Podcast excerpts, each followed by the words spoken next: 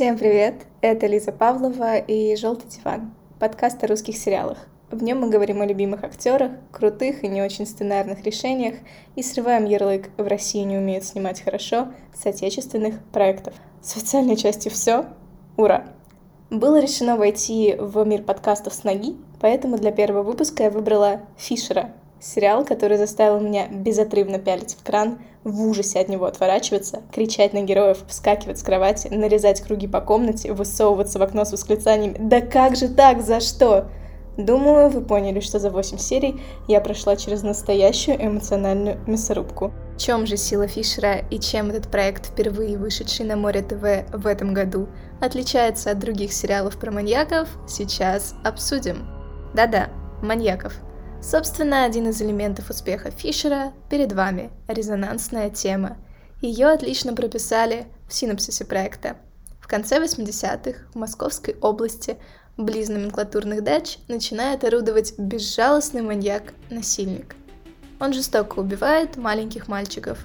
Дело Фишера расследует интеллигентный следователь Валерий Козырев, которого играет Александр Яценко, и, кстати, отлично играет его грубоватый напарник из Ростова, вечно шокущий носитель афоризмов разной степени остроумия Евгений Боков, исполненный Иваном Янковским, и юная следовательница Наталья Добровольская, сыгранная Александрой Бортич. Она и завершает команду мечты, бродящую по лесам под жуткий до мурашек на лопатках ремикс крылатых качелей.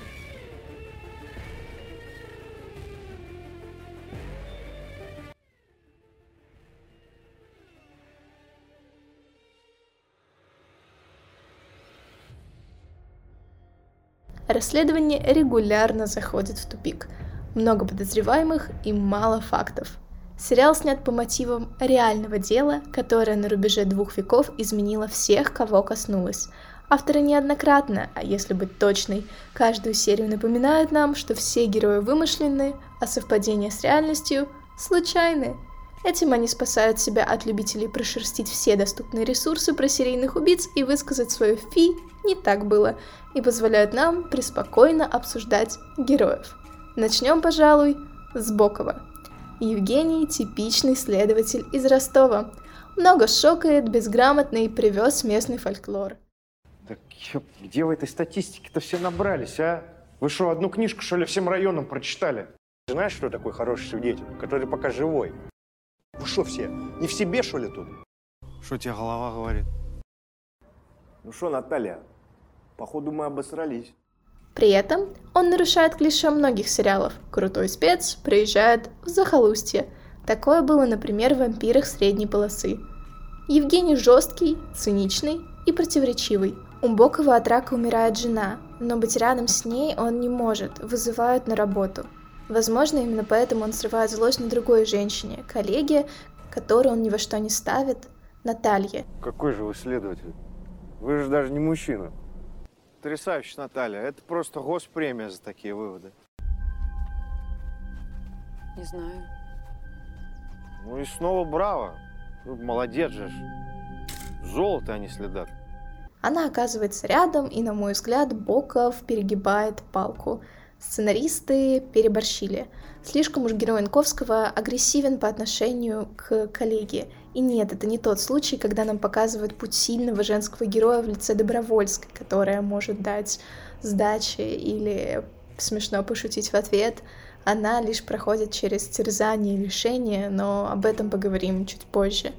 Несмотря на сложный характер и излишнюю агрессию, кулаки Янковского не раз здоровались с телами других актеров, Боков, надо признать, крутой спец, преданный своему делу. Он действует методами, которые не знакомы коллегам и по-человечески относятся к свидетелям и к подозреваемым.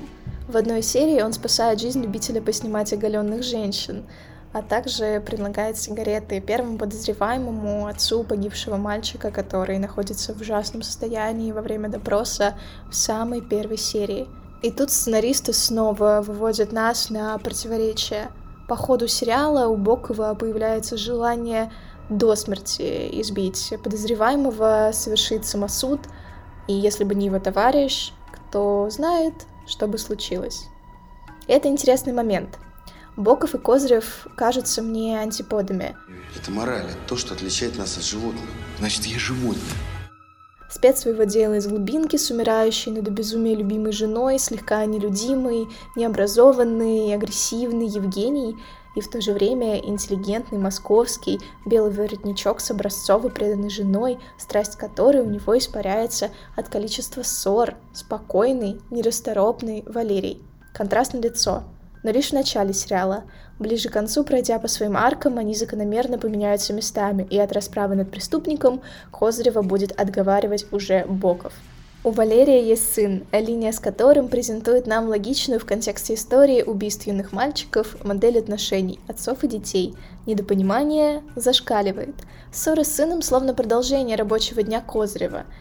Не помню ни одной сцены, где они бы не срывались на крик – Валерий объективно хреновый отец. Не договаривает, не слушает, поднимает руку, не защищает, не хочет понять. Ну и, конечно, проводит с ним недостаточно времени. Последняя проблема — леймотив сериала. Обрати бы родители больше внимания на своих детей, возможно, у Фишера было бы меньше жертв. Особенно меня ужаснула сцена в школе. Сына Козырева отчитывают, мол, он деструктивный такой, систему не уважает, а еще в поездке в Петербург его за бутылкой поймали. Ужасно. Вместо того, чтобы защитить ребенка, который ищет свой путь и буквально кричит родителям «Да не пил я! История сложнее, чем вам кажется!»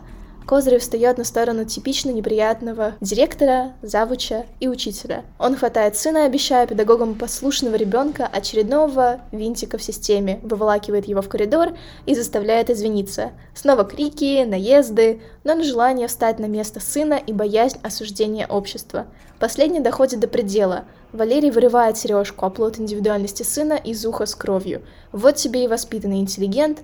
Чувствуете очередной внутренний конфликт персонажа? Не буду спойлерить, как на такое поведение реагирует образцовая жена Валерия, но Яценко отлично отыгрывает вспыльчивого тирана отца. Жень, а если бы у тебя сын пидором был, ты бы что делал? Поебалу бы я тебе дал, чтоб ты хуйню у меня всякую не спрашивал. А мой сын ух проколол и серьгу вставил. Извините, а правая или левая? А, левая. А, ну, тогда нормально. Если в правом ухе серьга, то не мужик, а в левом типа рок. Рок. Фу, блин. Вы что, ебанаты, что ли, оба? Вы что обсуждаете-то, а? Какой рок, блядь, хуёк? У нас улики все косвенные, ни одной прямой. Работайте, блядь, иначе мне пиздец. Вспомнила, аж жутко стало. Хорошо, что у меня уши не проколоты. А, двигаемся дальше к единственному центральному женскому персонажу. Наталья Добровольская могла бы быть крутым примером girl power, но под конец сезона превратилась в запуганную алкоголичку. А жаль, изначально думала я. Она пыталась дать отпор в странных претензиях Бокова, даже не странных, а чрезмерных. Выполняла свою работу преданно, сама спасала мальчика-инвалида, про которого мужчины решили забыть. Ну, он же и не так важен. Под словом «сама» я подразумеваю, на собственном горбу тащила по жуткому лесу. Вы посмотрите, эта сцена впечатляет.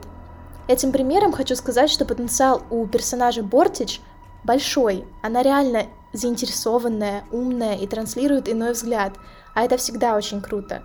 Но вот не задача. В последних сериях от Strong Woman остается только воспоминание. Эх, такого персонажа.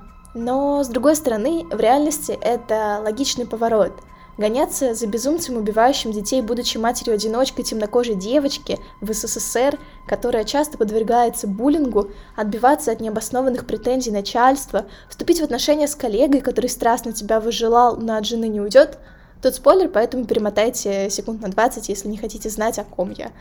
О Козыреве, конечно. И напоминаю, трупы, изувеченные трупы, много, очень много изувеченных трупов. Кукуха поехать может и едет. Наталья под конец сериала приходит э, по своей арке в логичную точку. Да, это изменение не всем понравится, но по моим ощущениям это напоминание, сколь разрушительной может быть работа следователя и тяжелая женская ноша. Запахло Некрасовым, поэтому давайте поговорим о других отсылках э, в сериале.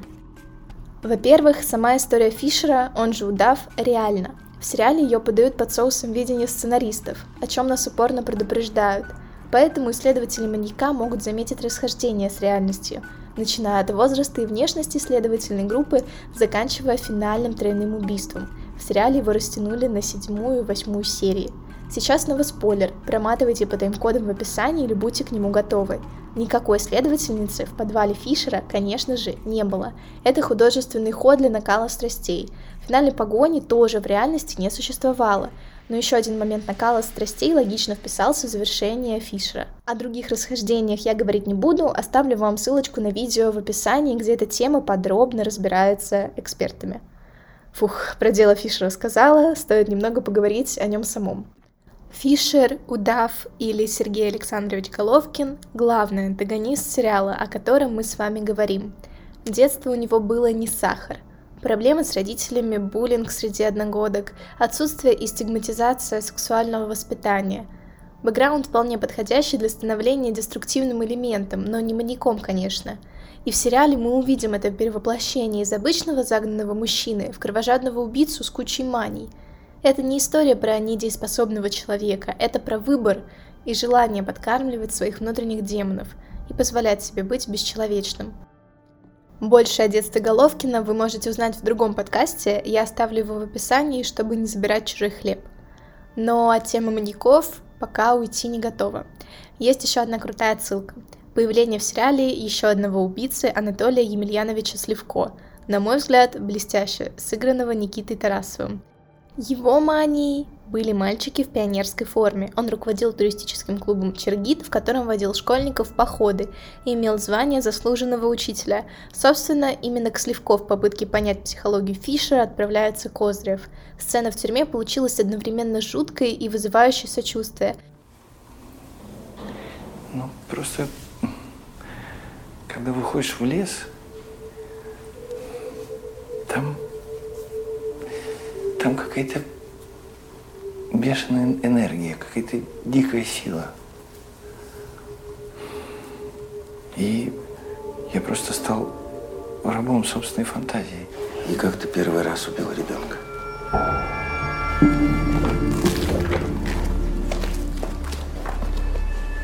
Так мне просто поиграть хотелось.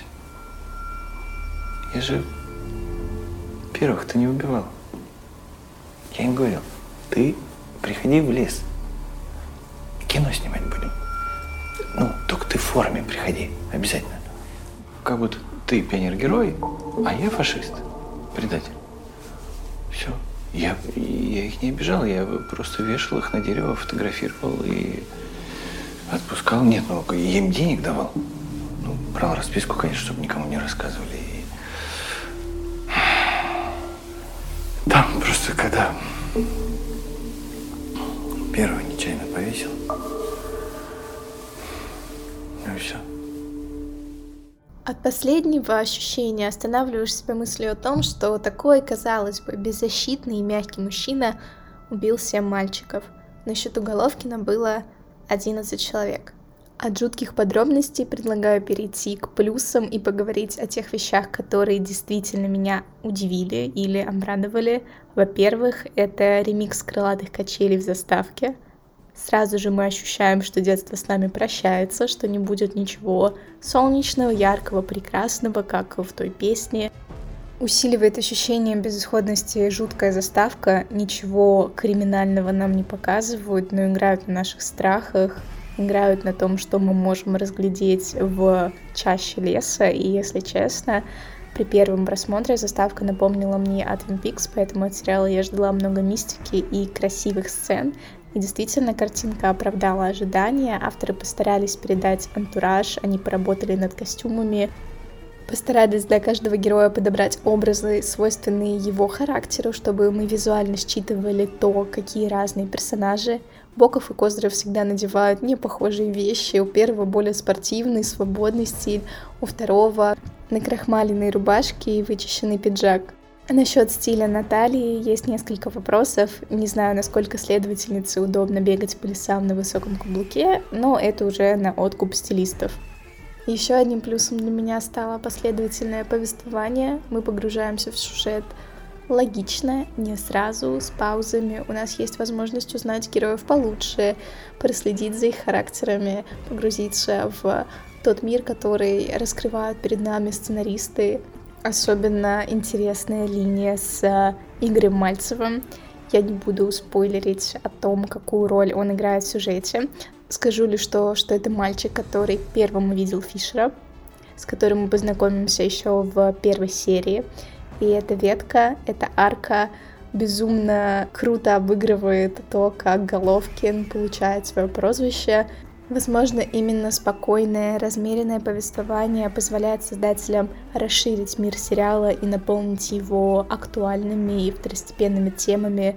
Например, они говорят о том, какую роль играла в медицине в СССР, как иногда сложно было добиться лечения, как иногда сложно было справиться с болезнями. Вспоминаем жену Бокова, у которой рак, отсутствие продвинутых методов лечения, некоторую закоренелость системы. При этом, конечно же, в сериале показаны крутые врачи. Тут я сразу же вспоминаю о нулевом пациенте. Кроме того, сценаристы успевают затронуть тему гомосексуальности и вводят в сюжет персонажа Дмитрия Лаваля. На самом деле очень интересная арка с ним.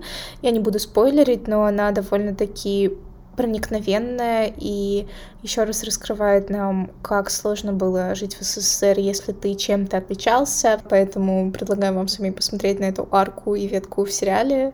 Если вы еще не захотели вдруг глянуть Фишера, то это тоже может быть интересным опытом. Кроме того, сценаристы успевают поразмышлять о судьбе журналиста в СССР. Тема довольно-таки близкая мне из-за частично моей деятельности, поэтому у нас есть довольно-таки противоречивый персонаж Мальцева-старшего, который встает перед выбором карьера или семья, говорить правду или замолчать. Типичные вопросы для этой профессии раскрываются находится в интересной призме, в интересном свете, поэтому тоже я не хочу спойлерить, и так много было сказано, поэтому предлагаю вам, если вдруг вам тоже интересна журналистика, взглянуть этот сериал еще для того, чтобы окунуться в эту сферу во времена СССР. Помимо этого, я не представляю, как э, все это было вписано в сериал, и сидели ли сценаристы и думали, хм, засунем мы еще это, это, это или нет, но действительно есть еще классные сцены, связанные с проституцией и порнографическими карточками. Надеюсь, после этой фразы меня не заблокируют. Наверное, уже не удивлю вас, если скажу, что в сериале также поднимается тема детских домов. Конечно же, сценаристы успевают рассказать нам про форцовщиков и показать дефицит, который преследовал жителей СССР, спортивные костюмы, которые в шестой серии надевают Яценко и Янковский, передают привет всем стильным фотосессиям на спортивных площадках, панелек и так далее завершить тему плюсов сериала «Фишер». Мне хочется актерской игрой всех, наверное, кроме Саши Бортич, Александры Бортич. Как-то я по-небратски сказала, прошу прощения потому что ты проникаешься, чувствуешь переживания актеров. Для меня по-новому открылся Янковский в этой роли.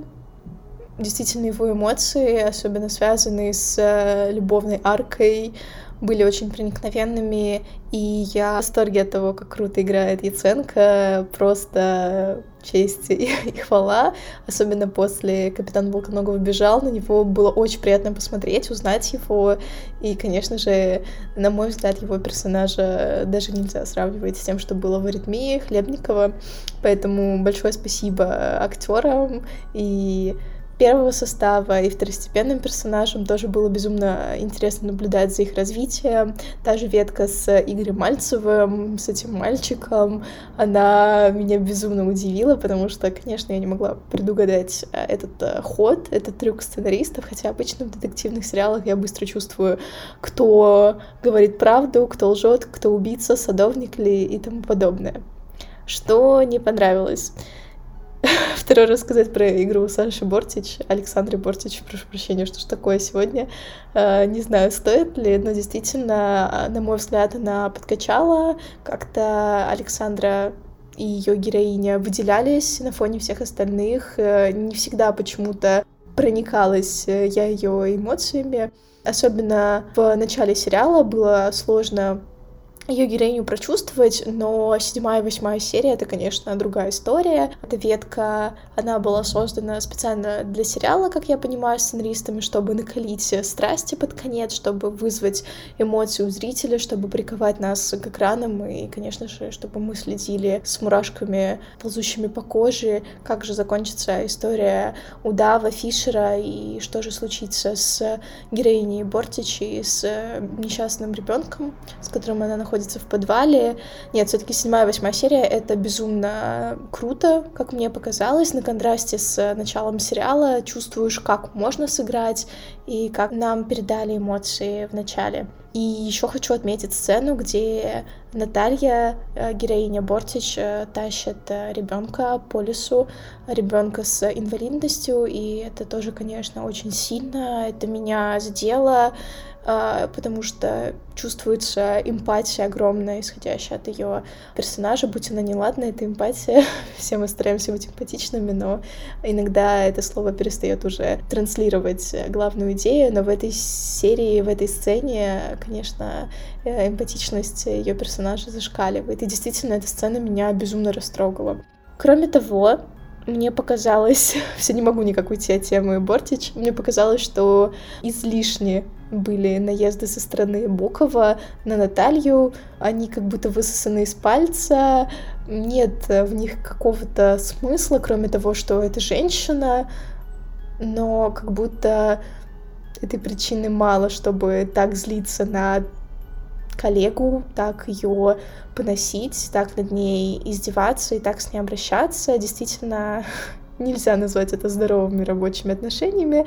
Все, я привношу термины из нашего времени 80-е, ну, извините. Чем богаты, тому и рады.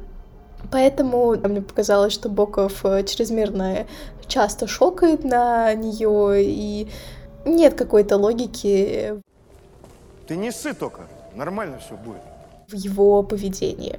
Финальным минусом для меня стала побочная любовная линия. На мой взгляд, она совершенно не нужна, учитывая то, какие эмоции выдает э, герой Янковского и как э, сценаристы транслируют нам историю с его женой. Мне кажется, этой любовной линии вполне достаточно и для формирования характера персонажа, для того, чтобы нам его раскрыть, для того, чтобы показать его трансформацию. А вот линия между Натальей и ее коллегой Валерием показалась мне высосанной из пальца. Конечно, были ловушки, сцены, расставленные сценаристами, которые намекали зрителям на то, что искра пробежит между этими персонажами, но мне этих искрок как показалось, э, недостаточно для возникновения безумия, э, безумия, которое мы увидели в сексуальной сцене между ними, интимной сцене между ними. Она показалась мне довольно-таки карикатурной, не знаю, можно ли действительно так э, заниматься сексом, не уверена. Поэтому не знаю, действует ли правило для Фишера, мол, хороший сериал не может существовать без крутой горячей интим-сцены. Не знаю, мне эта сцена таковой не показалась, и в целом эта линия уходит в никуда, да, есть какие-то попытки ее реанимировать, но в целом мне кажется, что эта линия максимально побочная, ничем не заканчивается, на формирование героев никак не влияет, мы не видим их трансформации. Конечно, можно считать, что сценаристы решили усложнить судьбу Натальи, сделать ее еще более трагичной, добавив вот такого вот нерешительного мужчину, который вряд ли уйдет от жены. Но с другой стороны, я не понимаю, зачем было начинать в целом э, эту любовную линию. Поэтому спасибо за реально интересные и очень трогательные чувственные отношения между Боковым и его женой. Это было проникновенно, и сцена на скамейке меня тоже поразила. Не буду вдаваться в подробности. В очередной раз предложу вам посмотреть Фишера. А если вдруг вы после просмотра этого сериала захотите взглянуть на что-то похожее, с радостью порекомендую вам другие российские истории, которые меня зацепили. Если вам понравился Янковский, и в целом вы фанат мистики и давно искали хороший русский триллер, э, место действия которого старая деревня в болотистой местности, то предлагаю вам посмотреть «Топи».